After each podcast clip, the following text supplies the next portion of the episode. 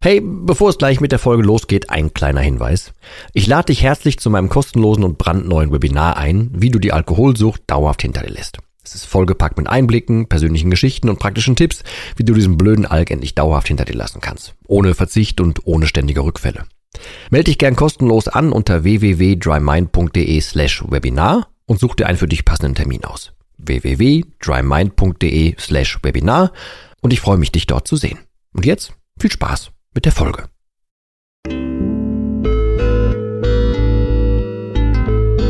Nüchtern betrachtet. Der Nie wieder Alkohol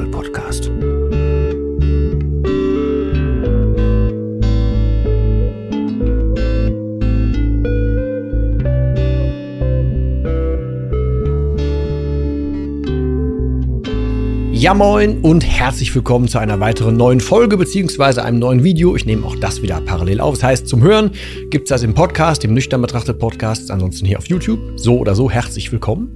Ähm, und wie schon in der Überschrift steht, heute geht es mal um das Tabuthema Alkohol. Und warum das überhaupt ein Tabuthema ist und was da vielleicht so hintersteckt und warum es eigentlich kein Tabuthema sein sollte, darum geht es heute in dieser Folge.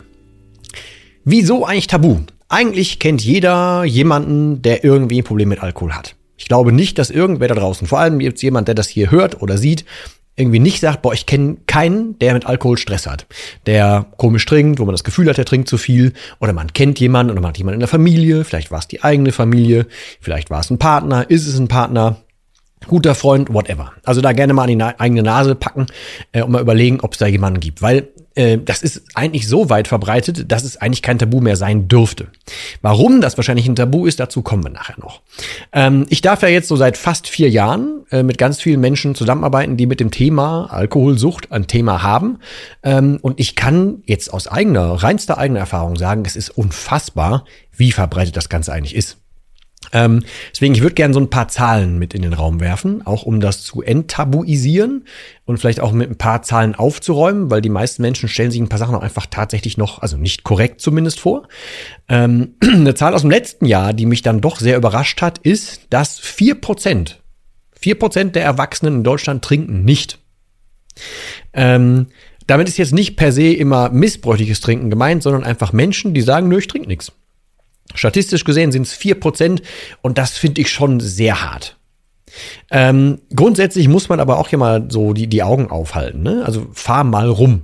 Geh mal rum, geh mal einkaufen. Wo gibt es nicht Alkohol, der verfügbar ist? Selbst auf Dingen, die eigentlich oder in Dingen, die eigentlich für Autofahrer gedacht waren, wo Alkohol nichts zu suchen hat, sowas wie Tankstellen. Es gibt diverse große Tankstellenketten, da gibt es ganze Weinregale und essensmäßig nur Zucker und so, aber da kannst du dich eindecken wie dumm, obwohl es eigentlich ein Halt für Autofahrer ist. Oder das letzte bisschen, was du vorne an der Kasse im Supermarkt siehst. Was steht da?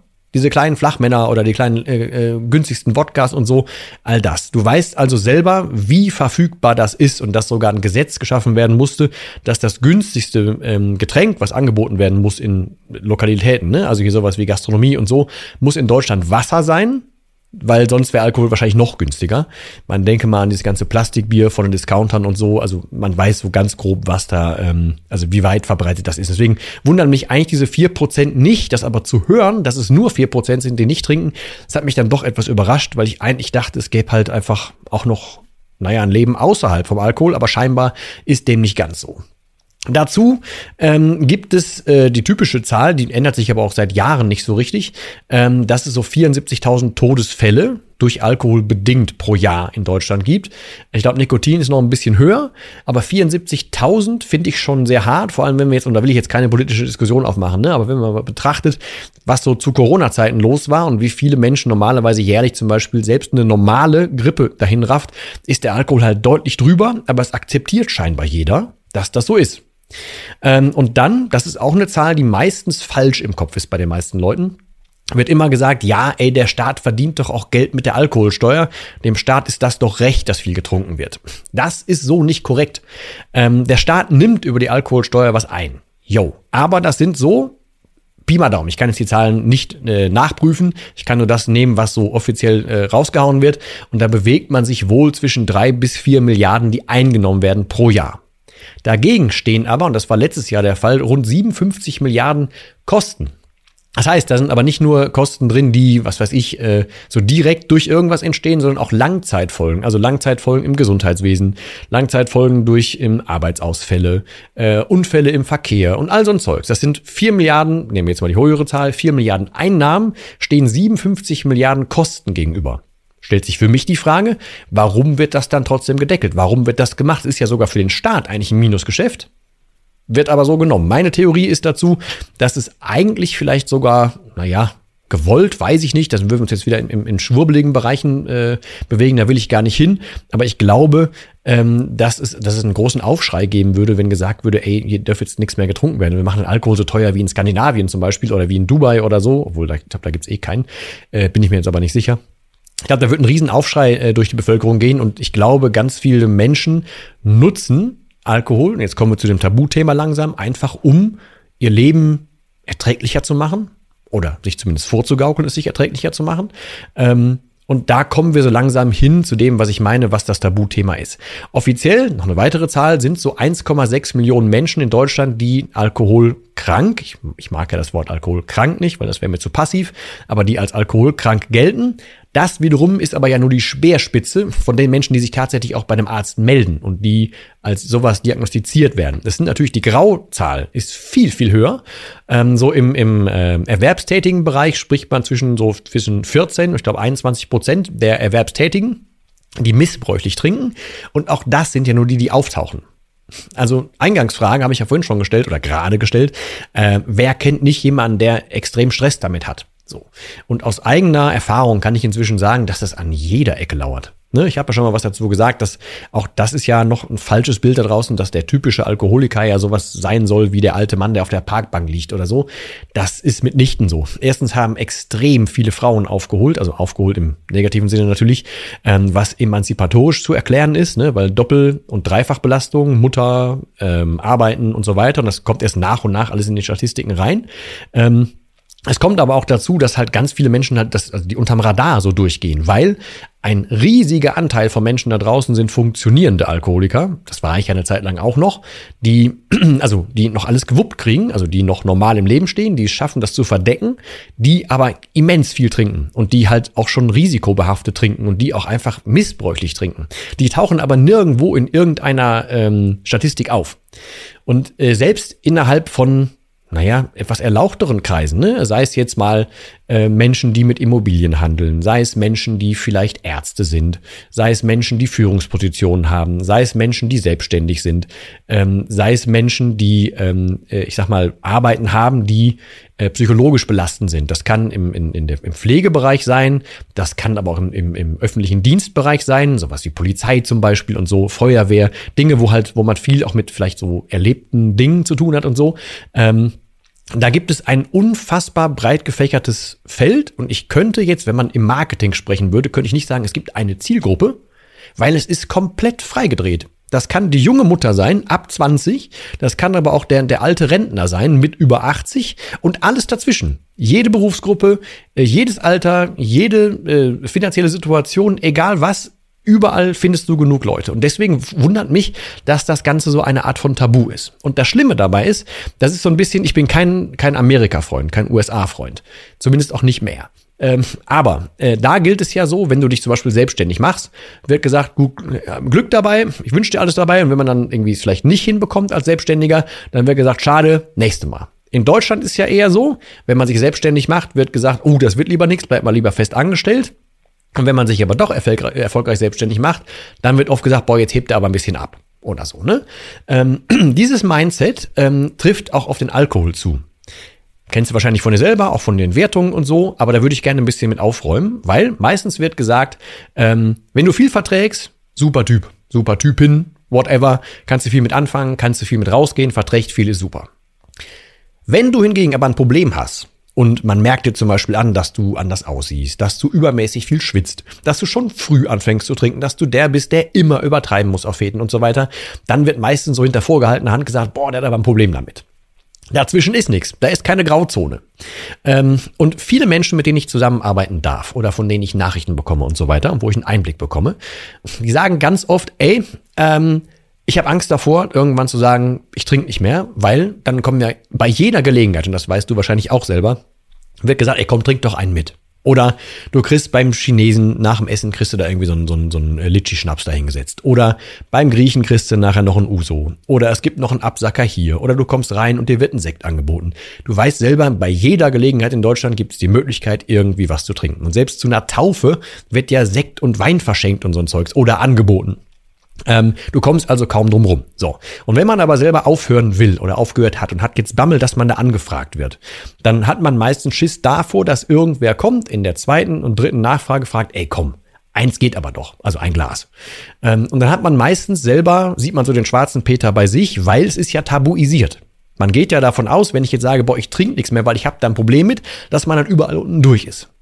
Ich rate, das habe ich auch im Podcast schon ganz oft gesagt, ich rate oft dazu, man möge den Spieß bitte umdrehen.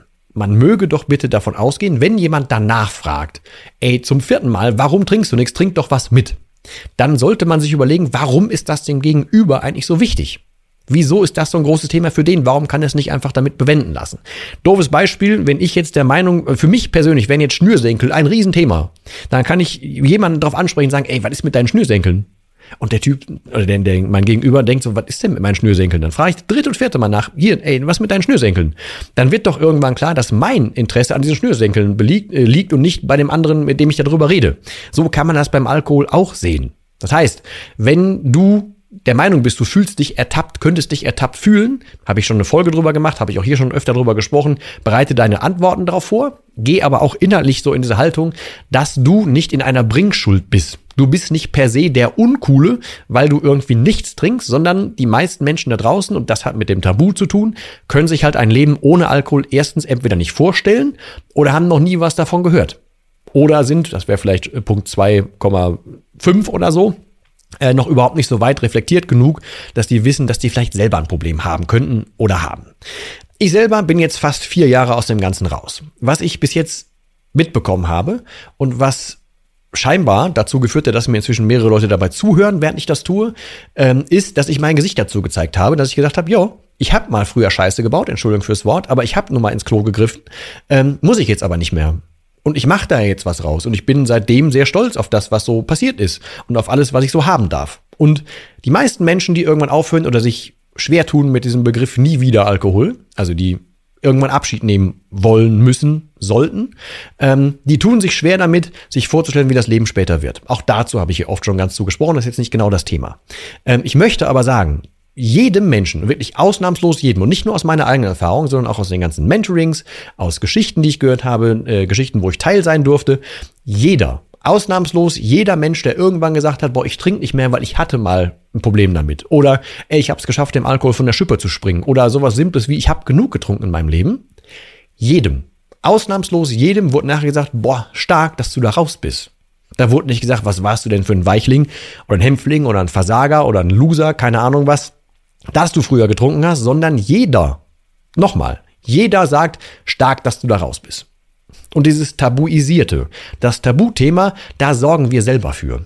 Und ich glaube, meine persönliche Meinung ist, das kommt daher, dass ganz, ganz viele Leute, gerade diese Personen, die auch oft nachfragen, ey, trink doch eins mit und so, die haben selber ein Problem. Und da möchte aber keiner drüber sprechen, weil es da noch heißt, Kacke, ich habe ja ein Problem, das darf ich nicht sagen. Das ist so ein ähnliches Tabuthema wie über Geld spricht man ja nicht.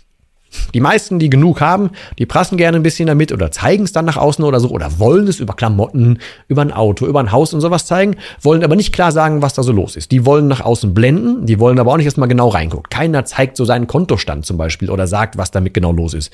Keiner sagt aber auch seine genauen Ängste und Sorgen. Das macht man ja, wenn man fragt, ey, wie geht's dir? Hört man ja auch nicht die ganze Litanei, was alles jetzt gerade mit der Prostata nicht stimmt oder keine Ahnung was. Man sagt ja meistens nur, ja, ist, ne, ist okay oder muss ja, sagen die, die etwas pessimistisch, pessimistischeren Leute. Äh, oder man sagt halt gut. So. Aber es geht ja keiner in die Tiefe. Und beim Alkohol ist das, glaube ich, genauso. Keiner will sich in die Karten gucken lassen und keiner will öffentlich drüber sprechen. Und deswegen versuche ich das ja zu tun, weil viele Menschen also zumindest das Feedback bekomme ich, dass sie dann Dinge ausgesprochen fühlen. Und ich würde einfach dazu raten, ähm, selber, wenn du ein Problem dazu hast oder damit hast, ähm, mal diese Perspektive zu wechseln. Nicht um jemandem irgendwie vors, vors Bein zu treten oder so, sondern um vielleicht Verständnis dafür zu entwickeln, warum fragt denn der so oft nach. Auch das kann ja deinen Druck abfedern ne? und deinen Druck weniger machen, ähm, indem du einfach ablenkst und sagst, ey, da, für den ist das gerade wichtiger als für mich. Und ansonsten würde ich natürlich dazu, gerne dafür werben, dass das Thema einfach viel, viel breiter aufgestellt ist, als die meisten Menschen das glauben.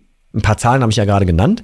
Ähm, ich persönlich glaube, dass die Dunkelziffer ähm, locker bei 30, 35 Prozent der Menschen da draußen liegt, also die riskant oder ähm, einfach unhinterfragt risikobehaftet trinken. Die Menschen, die halt einfach jeden Abend trinken oder die halt einfach sagen, ja, viermal die Woche ist ja nicht so schlimm. Oder die halt kein Grillen ohne können, die keinen sozialen Anlass ohne können. Wenn man das dazu zählt, ist die, die Ziffer wahrscheinlich noch viel, viel höher. Aber Menschen, die wegen Sorgen trinken, die wegen Entspannung trinken, die wegen etwas trinken, die sich das als Werkzeug nehmen, das ist viel, viel höher. Und ich würde gern schließen mit einem Beispiel von einer Dame, die ich mal im Mentoring hatte.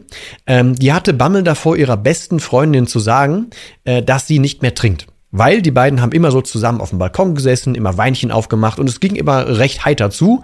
Äh, und das waren immer feuchtfröhliche Abende und beide haben das schon seit Ewigkeiten nicht mehr ohne gemacht. Die Dame im Mentoring hatte da wirklich Bammel vor, das zu äußern und dann, weil die nicht wusste, wie wird denn so ein Abend, wie soll das denn gehen? Die kennen das ja gar nicht mehr beide zusammen. Vielleicht wird das ja irgendwie komisch, vielleicht ist es dann auf einmal nicht mehr die beste Freundin, vielleicht kann man nicht mehr so gut reden, vielleicht ist man dann nicht mehr geübt drin, vielleicht wird es irgendwie cringe. Don't know. So. Sie war aber eine Person, die ziemlich frontal rausgegangen ist mit ihrer Meinung und hat Dinge oder hat eigene Erfahrungen machen wollen, was super gut war. Und Ende vom Lied, und das würde ich halt, wie gesagt, gerne mitgeben, so zum Ende, weil das als positives Beispiel für mich gut herhält, ist, äh, im Endeffekt haben nachher beide Freundinnen da gesessen und die eine Freundin, die eigentlich nicht das Problem mit Alkohol hatte, hat nachher gesagt, boah, bin ich froh, dass das jetzt raus ist, dann müssen wir ja gar nicht mehr so viel trinken. Und ich habe ganz oft die Beispiele bzw. Fälle, wo Menschen, ähm, auch im familiären Kreis, kaum noch gewohnt sind, überhaupt miteinander umzugehen, ohne dass Alkohol auf den Tisch kommt. Sei es, wenn Besuch kommt, dann wird schon mit, mit einem kurzen ähm, angestoßen. Äh, Bier kommt auf den Tisch, beim Grillen kommt Bier auf den Tisch, beim Essen kommt Alkohol auf den Tisch und so weiter, weil die das gar nicht mehr ohne gewohnt sind. Ähm, und das ist ein, ein Teil dieses Tabus, weil keiner den anderen ansprechen will und, und zum Beispiel auch nicht sagt, ey, guck mal, ich habe ein Geldproblem, kannst du heute Abend zahlen? So sagt man es beim Alkohol auch nicht. Ey, ich habe hier ein Problem, ey, ich würde heute Abend nicht gerne trinken. Ich rate nur dazu, nimm bitte eine eigene Haltung dazu ein und nimm ein losgelöstes Bild von außen für dich zum Alkohol ein äh, und lass dich nicht von diesem ganzen Tabu-Ding da draußen so ein bisschen blenden. Du bist bei weitem nicht alleine damit, wenn du das hier hörst und siehst, weil du ein Problem hast. Die Zahlen sind viel, viel höher und wären alle ehrlich, würden ganz viele Hände da draußen hochgehen, wenn man fragt, ey, wer nimmt den Alkohol so ein bisschen wegen etwas? Wer trinkt das, um etwas zu erreichen und so weiter? Du würdest dich wundern und du würdest die Kinnlade auf dem Boden finden, wenn alle da draußen ehrlich wären. Und ich, wie gesagt, bin in der schönen Lage hier, dass ich ganz viel Querschnitt bekomme und mitbekomme, wie viele Menschen das sind. Du würdest dir an den Kopf packen. Gebe ich die Brief und Siegel drauf. Also, ich hoffe, ich konnte ein bisschen was zumindest dazu sagen, mit ein paar Zahlen aufräumen und vielleicht noch einen Anstoß mitgeben. Würde mich freuen, wenn wir uns das nächste Mal wiedersehen und wieder hören. Ansonsten verbleibe ich auch wie heute mit dem letzten Wort und das heißt auch heute Tschüss.